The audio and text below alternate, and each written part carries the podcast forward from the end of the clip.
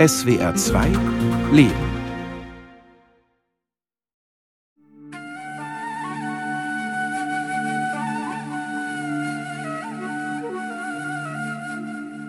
أرواح أجدادنا تهوم حولنا لكي نمضي قدما للأمام بلا انحناء عميقا في رماد المعارك تكمن الحياة نغرق في فظاعة أخطائنا ولا نجتهد في التبرير نعتذر لطفل أفريقي جائع ينتظر عقاب نهاية عذابه Die Seelen unserer Ahnen kreisen um uns, damit wir vorwärts gehen, ohne uns zu beugen.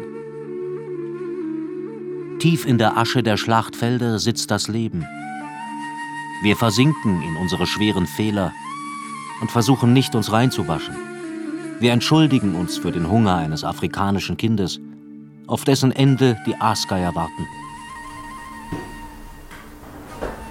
Salah Youssef ist im Sudan aufgewachsen und lebt seit einem halben Jahrhundert in Berlin. Er schreibt Gedichte mit der Hand und auf Arabisch.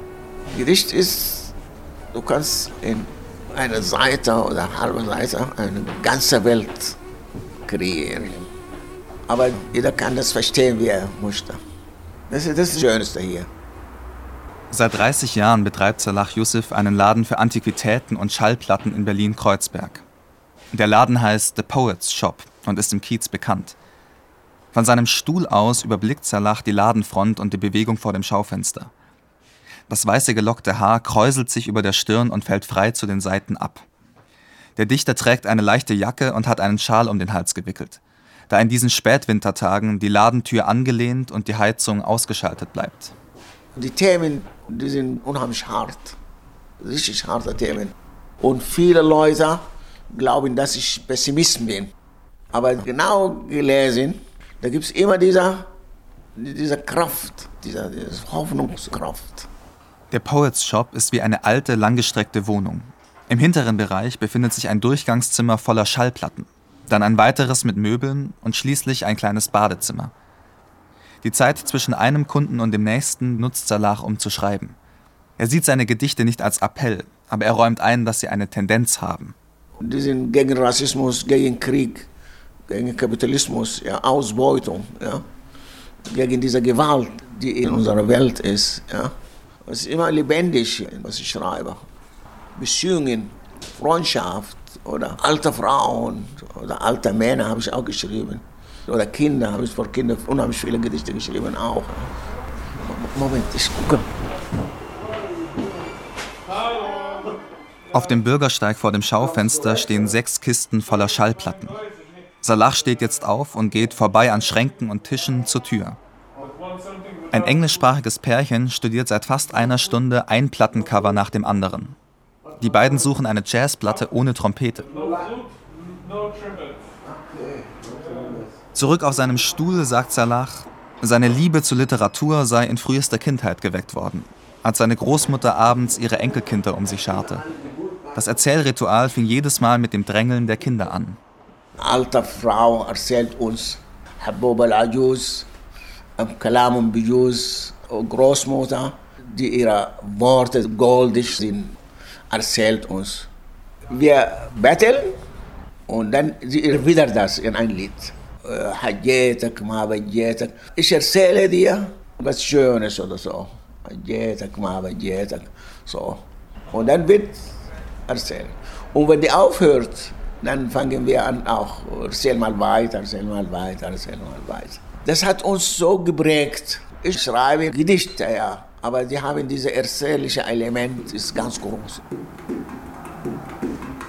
Salah Youssef ist das älteste von 13 Geschwistern. Er verbrachte seine Kindheit in einem Vorort von Khartoum. Stundenlang spielte er auf unbefestigten Straßen und unbebautem Gelände vor seinem Elternhaus aus Lehm. Er baute seine Spielzeugautos aus Blechdosen, Draht und Gummi. Nachts spielten die Kinder, indem sie sich gegenseitig die Augen verbanden, einen Knochen wegwarfen und ihn dann im Mondlicht suchten. Außer im Winter schliefen sie draußen. Oben funkelten die Sterne, nebenan blökten die Ziegen, denen seine Großmutter Namen gab und mit denen sie wie mit Menschen sprach. Was hast du denn heute, mein Kind? Geht's dir gut? So was. Ganz tolle Beziehung, ja. Und Da muss gefuttert werden. Da gibt es ein Getränk aus Dattel, Schnaps. Und der Rest von dieser Dattel bringen sie zu ihren Ziegen. Und am meisten waren Hai am Abend. Ist wirklich. Die fangen an, am Abend auszuflippen.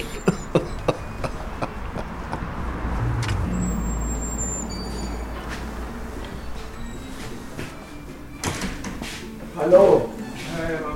Salah vermutet, dass er zwischen 1946 und 1949 geboren wurde, aber er weiß weder das genaue Jahr noch den Tag. Wir feiern keinen Geburtstag. Wir haben das nicht in der Tradition. Hat nie eine Rolle gespielt bei mir. Wie alt bin ich? Keiner, kam nicht in meinen Kopf. Bis jetzt nicht.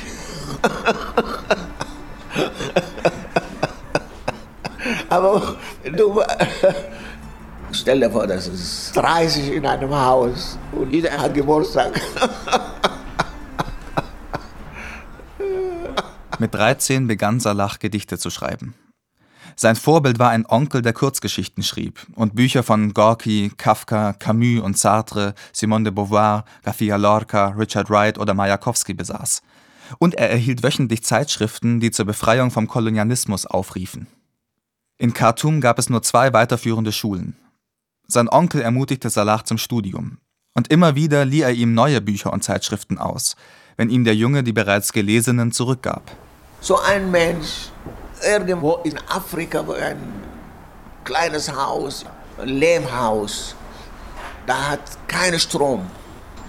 Und sowas bei ihm zu finden, ja, das mich jetzt fasziniert. Die gesamte Welt war bei ihm da. Hallo? Bitte schön. Ich ein bisschen gucken. Ja, gucken. Schränken vorne. Ja, bitte. Ein junger Mann mit Fahrradhelm auf dem Kopf betritt den Laden. Ist da noch mehr? Ja. Salah begleitet den jungen Mann nach hinten. Im zweiten Raum befinden sich mehrere Kisten voller Schallplatten. Im dritten Raum stehen Schränke, die der Kunde begutachtet. 290. Die Kunden von The Poets Shop entscheiden sich selten beim ersten Besuch. Salah weiß es gut. Er kennt die Kunst des Verkaufens. Eis im Ramadan. Das war die erste Ware, die Salah verkauft hat. Der Siebenjährige kaufte es im Block, trug es lange auf der Schulter und schnitt es für die Kunden auf. Als nächstes verkaufte er bunte Vögel, die er als Jugendlicher in den Obstplantagen am Nil gefangen hatte. In den 70er und 80er Jahren am Kudamm Modeschmuck. Danach waren Lebensmittel in diesem Laden dran. Und ab 1991, schon als The Poets Shop, Möbel und Schallplatten.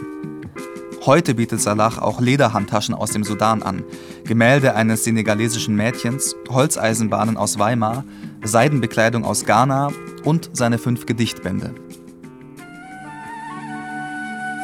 بقوارب وسفن صقيرة يصارعون ضد البحر المتوسط البعض منهم يعبر وجثث البعض يلقى القبض عليها في الشاطئ الآخر Mit Booten und kleinen Schiffen kämpften sie gegen das Mittelmeer.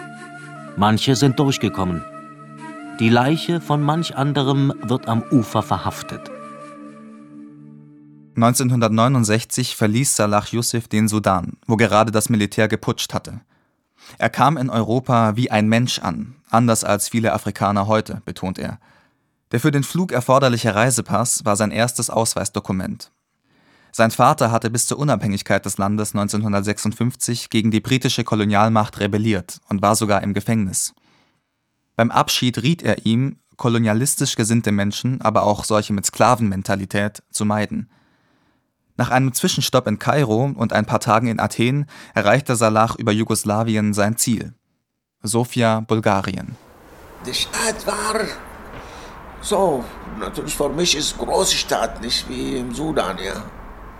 Und war sehr sauber und richtig äh, viel Grün und weite Straßen auch. Alles fremdartig, ja. Wie die Menschen sich bewegen, wie die sprechen ihre Reaktionen. Echter Schnee, das war wirklich, ja, habe ich nur geguckt. Und viel gespielt mit Schnee draußen. Das ist wirklich ein Erlebnis, kann man sagen. Bitte schön. Uh, sprechen English? Klar. Do you buy antiques? Ein junger Mann betritt den Poets Shop. Er will antike Messer verkaufen. Salah winkt ab. Kein Interesse. In Bulgarien traf Salah einen alten Freund wieder, der bereits an der Uni studierte und ihn dorthin gelockt hatte. Beide teilten die Ideale des Sozialismus. Rückblickend sagt er, das Leben dort sei ihm in materieller Hinsicht wie ein Paradies vorgekommen. Die Menschen brauchten sich keine Sorgen machen um Essen, Wohnung, Arbeit. Erziehungs- und Gesundheitswesen waren kostenlos. Frauen zu sehen, die Straßenbahnen oder sogar Flugzeuge lenken konnten, das war neu für ihn. An der Uni lernte er junge Menschen aus allen Ecken der Welt kennen. Frauen und Männer. War überhaupt kein Problem. Du erlebst das sehr selten hier, dass eine Frau kommt zu dir und sagt, du gefällst mir. Das ist wirklich so offen, so frei waren die. In Khartoum hatte Salah angefangen, Soziologie zu studieren. In Bulgarien ließ er sich überreden, auf Pharmazie umzusatteln, weil es dafür im Sudan Bedarf gab. Ab 1969 eskalierte aber der Konflikt zwischen dem sowjetischen und dem chinesischen Modell des Sozialismus. Nikita Khrushchev und Mao Zedong kämpften um den Führungsanspruch in der internationalen Bewegung. Während Khrushchev den Stalinismus verurteilte, warf Mao der sowjetischen Führung vor, immer weiter vom Marxismus-Leninismus abzurücken. Salahs Ideen, die dem Maoismus nahestanden, wurden an der Uni in Sofia gnadenlos bekämpft. 1973 war er gezwungen, Bulgarien zu verlassen. Er wollte in Prag weiter studieren. Doch vorher nahm er das Angebot eines Freundes an, für ein paar Monate nach West-Berlin zu kommen und etwas Geld zu verdienen. Wenige Tage nach seiner Ankunft verlor Salah seinen Reisepass und es dauerte ein Jahr, bis er Ersatz bekam. Zeit genug, um zu erkennen, dass er noch ein Paradies gefunden hatte. In den 70er Jahren gingen die Leute hier sehr gut. Damals gab es Berlin-Zulager, Wohnungen waren da, Arbeit auch. Die Menschen hatten mehr als genug und waren auch großzügiger und solidarischer. Unter dieser Jugend damals, wirklich, die haben zu dritten Weltländern so eine starke Beziehung. Da gibt es afrikanische Sachen, die sind aus Afrika. Vollkommene Sachen oder verschieden? Zwei junge Frauen betrachten Kissenbezüge, türkisfarbene Armbänder und Halsketten, sudanesisches Handwerk. Gemeinsam mit seiner ersten Frau stellte Salah in seinen frühen Berliner Jahren Modeschmuck her und verkaufte ihn. Davon lebten sie. Es war die Zeit des Vietnamkriegs. Jeden Sonntag gab es Demonstrationen vor dem Amerika-Haus. Ich schlage vor, zum Kurfürstendamm und zum Amerika-Haus zu fahren, um die Erinnerung aufzufrischen. Der Dichter wirkt wenig begeistert. Gucken wir. Gucken wir. In den frühen 80er Jahren begann Salah im Linientreu zu arbeiten, einem kultigen Club in der Nähe vom Bahnhof Zoo, in dem laut Wikipedia auch David Bowie, Nick Cave und Depeche Mode gesehen wurden. Zusammen hinfahren und schauen, wie es heute dort aussieht? Gucken wir. Salah erzählt, dass er für den Kaffeeausschank zuständig war in einem der Räume. Manchmal gab es auch interessante Gespräche mit Leuten aus der Szene, die sich dort amüsierten. Für ihn war es sein Arbeitsplatz jede Nacht. Das war Knochenarbeit. Und damals, die Leute konnten rauchen auch. Haschisch und weiß ich nicht was. Ich war immer high, vom Geruch nur. Knochenarbeit von 10 bis 8, wirklich, da hast keine Chance. Ich kam nach Hause, und dann habe ich meine Tochter zur Schule gebracht. Ja, das war eine Erfahrung. Ich habe Gedichte geschrieben, auch in dieser Phase. Rock, Jazz, Reggae, Blues, Soul, Funk. Salah Yusuf liebt Musik. Viele der über 1000 Schallplatten in The Poets Shop stammen aus seiner Privatsammlung. Heute bedauert er, dass er Platten verkauft hat, die er besser nicht verkauft hätte. Zum Beispiel einige von Fela Kuti, dem Pionier des Afrobeats.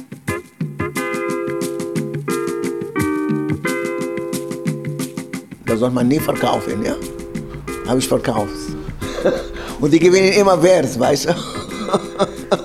Die sind sehr teuer jetzt. Äh, Was soll man machen? Notwendigkeit manchmal.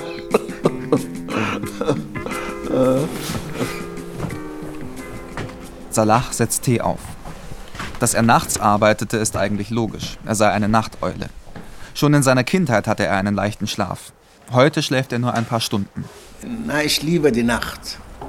Und deshalb versuche ich lange wach zu bleiben. Und dabei mache ich manchmal nützliche Sachen und manchmal auch nur Gedanken oder lese ich oder schreibe ich. Es passiert unheimlich viel im Kopf, unheimlich viel. Ja. Und manchmal wache ich auf, um das zu schreiben. Er probiert den bitteren Tee. Salah sagt, im Sudan würden Kaffeetrinker statt Zucker Datteln nehmen. Ein Schluck Kaffee, ein Biss in die Frucht. Datteln spielen eine Rolle in seinen Gedichten. Und auch der Nil seiner Kindheit, die Lebensader, in der damals viele ertranken. Aber auch Alltagsbeobachtungen tauchen da auf. Was er sieht, hört und riecht, wenn er durch Berlin radelt.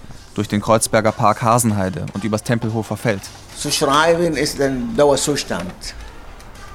Beschäftigung. Ob man will oder nicht will. Bewusst oder unbewusst. So, diese Eindrücke werden immer gespeichert im Gehirn. Und irgendwann tauchen auf. Jedenfalls, der Stift ist immer da. Und Papier bei mir. Ein Gedicht zu schreiben kann manchmal Jahre dauern. Salah greift nach einem schwarzen Notizbuch mit unvollendeten Gedichten auf losen Blättern und er zieht ein zusammengefaltetes Blatt Papier hervor.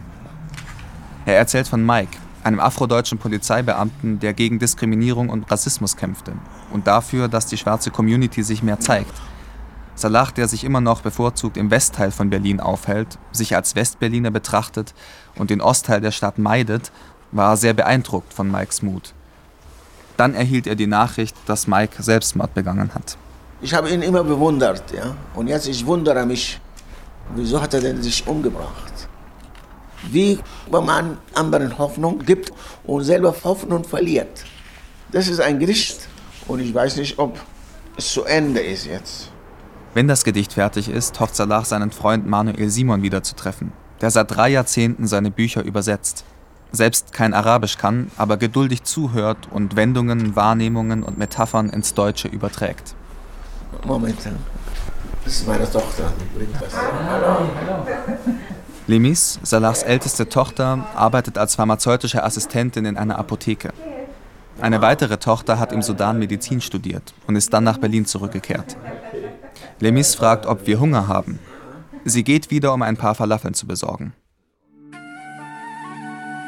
لن نتجرع السم مثل سقراط لن نحمل البندقية نتركها لأمراء الحروب ولكن تلك السطور من كتاب تسطع في ظلمة ليل العالم كافية لإبقاؤنا على قيد الحياه Wir werden das Gift nicht trinken, wie Sokrates es tat.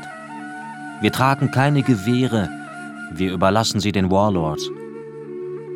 Aber die Zeilen eines Buches leuchten in der dunklen Nacht der Welt genug, um uns am Leben zu halten.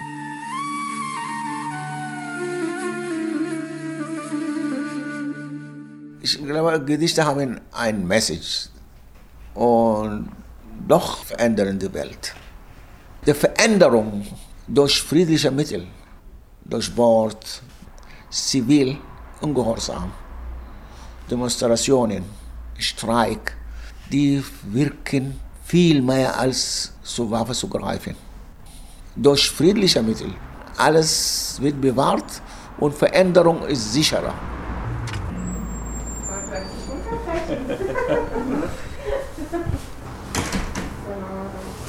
Wenn ihr Pause machen wollt. Ja, ja. Pause, Pause. Ja. Lemis ist zurück. Die Falafeln sind heiß und lecker. Bevor ich mich verabschiede, frage ich Salah, ob wir uns am Landwehrkanal verabreden könnten.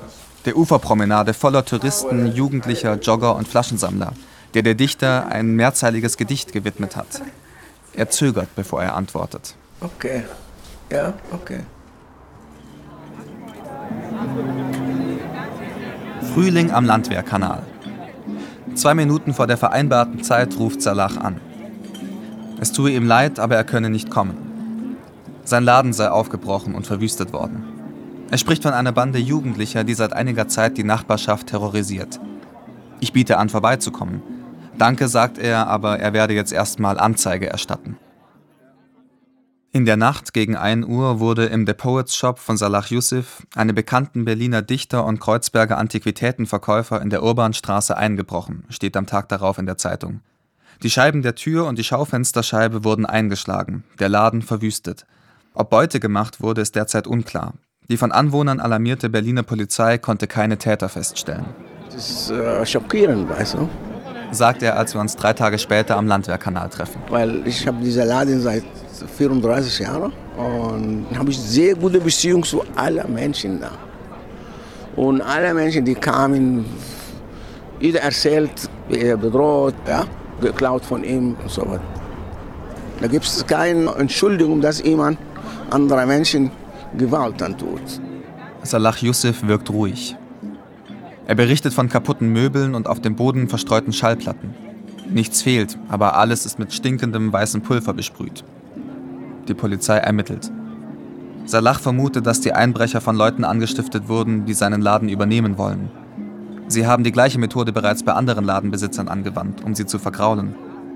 Am Nachmittag vor dem Überfall tauchten sie in seinem Geschäft auf und bedrohten ihn. Salah hat sie rausgeworfen. Auf die Frage, was er zu tun gedenke, antwortet der Dichter ganz selbstverständlich. Ja, ich bleibe. Ich mache weiter. Erfahrung gemäß, die wiederholen diese Sachen, diese Einbrüche und diese Demolieren von Läden, wenn man nicht nachgibt. Ich bleibe. Ja, ist egal, was passiert. Oder?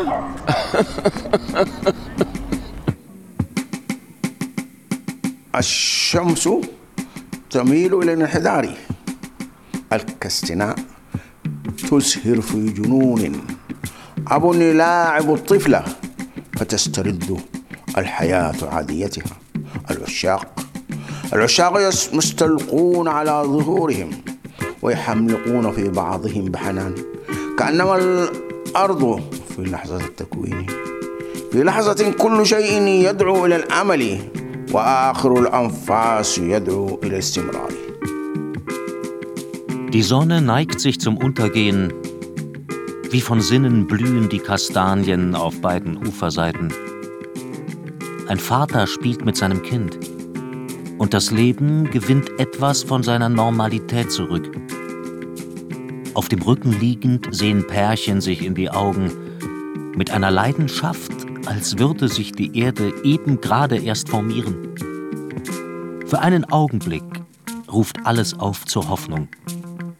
Der letzte Atem drängt zum Weitermachen.